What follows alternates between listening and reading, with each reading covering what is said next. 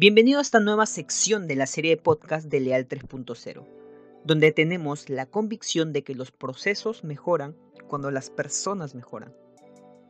Encuéntranos en nuestras redes sociales de Facebook, Instagram, YouTube y LinkedIn para que nos conozcas un poco más. Hola, ¿qué tal? Después de mucho tiempo, bueno, mi nombre es Andrés Valverde y desde hace mucho tiempo quería regresar y volver con esta serie de podcasts para compartirles a ustedes eh, un poco de la filosofía que estamos viviendo en Leal 3.0.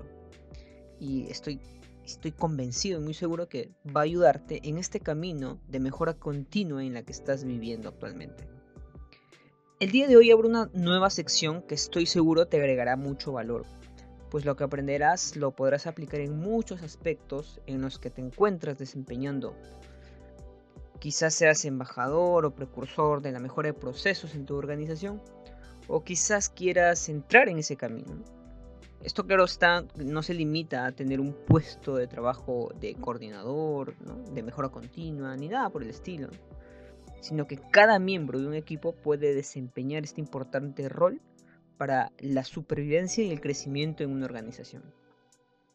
Del mismo modo, si eres un emprendedor o un empresario que tiene o está formando un equipo de trabajo y, también que está eh, definiendo algunos procesos dentro de, dentro de su negocio y que tiene como objetivo, aparte de cumplir su propósito empresarial, la de crear rentabilidad, porque es lógico que todo empresario quiera aumentar sus utilidades a medida que sigue invirtiendo no solo en sus principales activos, sino reforzando el elemento más importante de todos, que es su equipo de trabajo. Entonces, lo que vas a aprender el día de hoy también va a ser muy útil para ti. Bueno, eh, quería comentar un poco de qué van estos podcasts eh, que quiero compartirte. Y es que cuando uno quiere difundir todos estos temas de la mejora continua, especialmente en las organizaciones, caemos en el simple hecho de enfocarnos en la herramienta. Es conocido ya que hacer mejora continua de procesos se le relaciona mucho con el aumento de la eficacia y la eficiencia de los procesos, ya que esto tendrá impacto en sobremanera en todos los principales actores de una empresa, y sobre todo lo que la empresa necesita, que es crear, que es crear beneficio. Ahora, ¿Quiénes son los actores que se desempeñan en una organización? Pues hablamos de cuatro principalmente, Los clientes, los trabajadores, los accionistas y la sociedad. Y si tenemos en cuenta cada uno de ellos, podremos enfocar nuestros esfuerzos para lograr esta mejora continua organizacional. Ahora te pregunto, ¿No te ha pasado que llevas un curso entrenamiento o tienes un libro muy completo de las herramientas y los sistemas que provocan esta mejora continua de procesos y que al leerlo pareciera que tuvieras ya la receta para lograr este objetivo? Y cuando llegas, cuando te topas con la realidad en específico, al querer aplicar estos conceptos, sucede que estas herramientas o sistemas empiezan a fallar. Te doy un ejemplo las 5 S. Las 5 S son unas, es una herramienta muy conocida en el mundo del Lean Manufacturing, que es uno de estos sistemas de mejoramiento continuo de los que te hablo, y que lo puedes entender en un día de capacitación y entrenamiento, pero que muchas organizaciones incluso se demora casi hasta 3 años en ser implementadas de forma efectiva. Y es que esto es lo interesante de estos sistemas o herramientas de mejora continua, que tienen un poder muy grande dentro de sí mismos, pero que con el paso del tiempo y al momento de implementarlo, vemos que hay un trasfondo que no tomamos en cuenta y que esto provoca la falla de estos sistemas. ¿De qué estoy hablando? Hablo de la mentalidad. El marco mental o el mindset. La mentalidad, el marco mental o el mindset. El mindset es ese conjunto de principios, valores y creencias que soportan un modo de pensar y hacer. Es una combinación entre el ser y el hacer. Es la forma en que debemos pensar y que influirá en nuestro modo de actuar. Carol Dweck, en su obra Mindset, habla de la importancia de tener una mentalidad de crecimiento que se diferencia de las personas que tienen una mentalidad fija, en la que todo es absoluto y está consumado. Así que te recomiendo ese libro para aprender, profundizar un poquito acerca de qué, trate, de qué significa el mindset. Yo estoy seguro que nuestras implementaciones de estos sistemas tendrán un éxito más rápido y efectivo cuando tengamos en cuenta los marcos mentales correctos para influir en nosotros, en nosotros mismos al momento de generar cambios y sobre todo influenciar y persuadir en aquellos a quienes le vamos a vender la idea de empezar a hacer mejora continua en, en las organizaciones. Porque muchas veces tenemos que adoptar este rol vendedor de una nueva propuesta, porque la mejora continua es algo muy deseado. Sin embargo, también es algo bastante misterioso para otras personas. Enséñales a pescar y no a pedir pescados. Es lo que decía Stephen Covey en su libro de los siete hábitos de la gente altamente efectiva.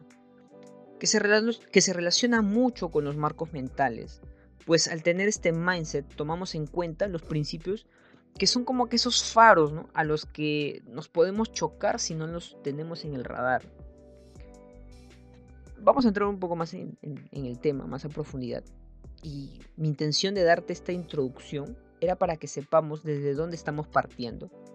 Pues te aseguro que inconscientemente querrás resistirte a estos marcos mentales pues desde, pequeños estamos acostumbrados a obtener las respuestas antes de vivir el proceso. Proceso que ocurre en nuestros pensamientos. Y también nos resistimos a las razones del por qué actuamos como actuamos. O sea, no nos cuestionamos el por qué actuamos de cierta manera. Entonces para ello es importante aprender el marco mental y el mindset.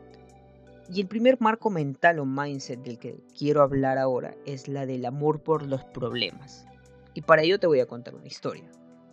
Yo cuando estaba en una empresa que producía combustibles, y que este fue uno de mis primeros trabajos, cada vez que, un trabajador se equivocaba en hacer las mezclas para el acondicionamiento de la materia prima, este era un proceso crítico, un proceso de refinación en la que debíamos agregar unos químicos para quitar lo innecesario y pasar a la fase de reacción y así obtener el producto final. Nosotros teníamos un problema bastante común con esta mezcla que no estaba estandarizada. ¿Qué provocaba esto? Pues dos cosas principalmente. Un mayor uso de insumos y también una demora en el proceso total de producción, que esto afectaba al cliente final. Cuando quería reportar lo sucedido, si bien no terminaba discutiendo con mis compañeros, sí percibía que declarar el problema terminaría en un reclamo hacia nosotros, éramos los supervisores, y que de cierta manera todos pagaríamos las consecuencias por ese, por ese hecho. En ese momento, por la presión que aún no sabía cómo manejarla, asentía ante el pedido de mis compañeros y corregíamos simplemente el problema. Luego de unos meses, haciendo un balance global de este problema repetitivo, veía que se estaba perdiendo dinero, que no era declarado. Entonces, el amar los problemas no va con el hecho de alegrarse de que algo salga mal. El amor por los problemas es el marco mental que nos permite ver en perspectiva de que un problema es igual a una oportunidad de crear valor. ¿Valor? Sí, valor. Muchos tienen el concepto de que debemos agregar valor solo al cliente final. Sí, y sí, te mencioné que este problema afectaba al cliente final. Y quizás este sea otro marco mental que podemos trabajar en otro podcast, ¿no? Pero te adelanto de que crear valor va no solo de satisfacer a un cliente final, sino a esos clientes internos que pueden ser desde nuestros compañeros del área de trabajo como otras áreas también, que soportan al proceso en el que formamos parte.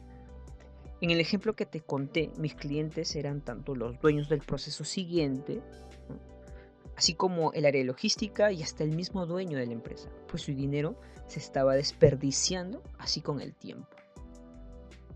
Una forma de aterrizar este, este mindset la puedes hacer haciendo un listado de todos los problemas que se presentan en los procesos que formas parte o en, la o en las que interactúas de algún modo. Una vez que tengas este listado de problemas definido, hazte la siguiente pregunta.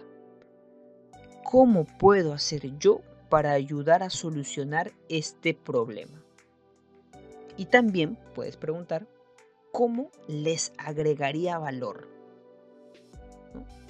¿Cómo puedo hacer yo para ayudar a solucionar este problema? Y también, ¿cómo les agregaría valor?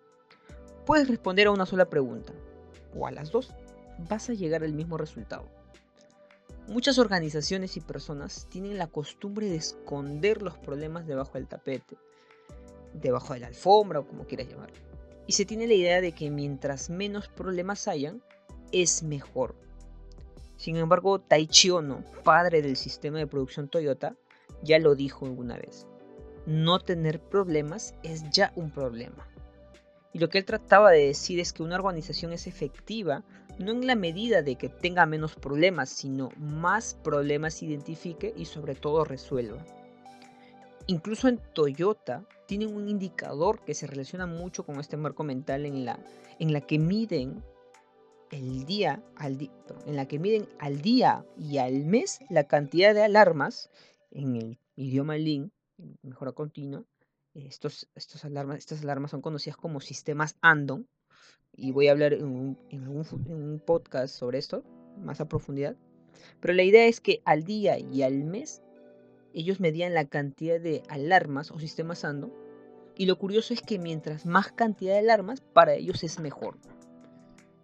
Esto significa que el objetivo no es esconder los problemas, sino identificar la mayor cantidad de problemas y poder desarrollarnos al momento de solucionarlas.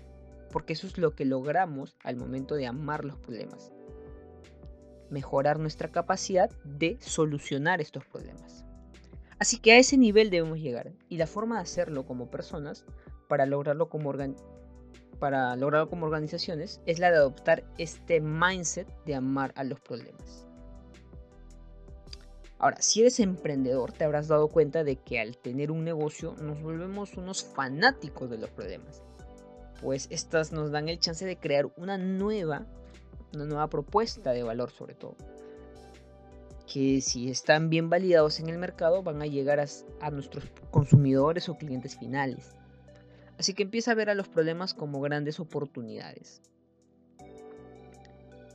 Si estás en una empresa, como un buen resolvedor de problemas y como empresario, un creador de nuevas propuestas de valor. Al final, estamos agregando valor a nuestros clientes finales y clientes internos. En forma global, amar los problemas es aumentar nuestra capacidad de crear valor, como te decía. ¿A quién y a quiénes nos rodean?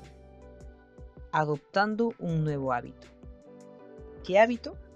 Pues la de preguntarnos en cada momento, en cada momento en que se presenten estos problemas, con la siguiente pregunta. ¿Cómo puedo facilitar su trabajo y por qué no su vida? Bueno, volveremos con otro marco mental para seguir aumentando nuestras competencias en este apasionante y retador mundo de la mejora continua. Soy Andrés Valverde Armas y recuerda que para mejorar nuestros procesos, primero hemos de mejorar como personas. Buenas noches.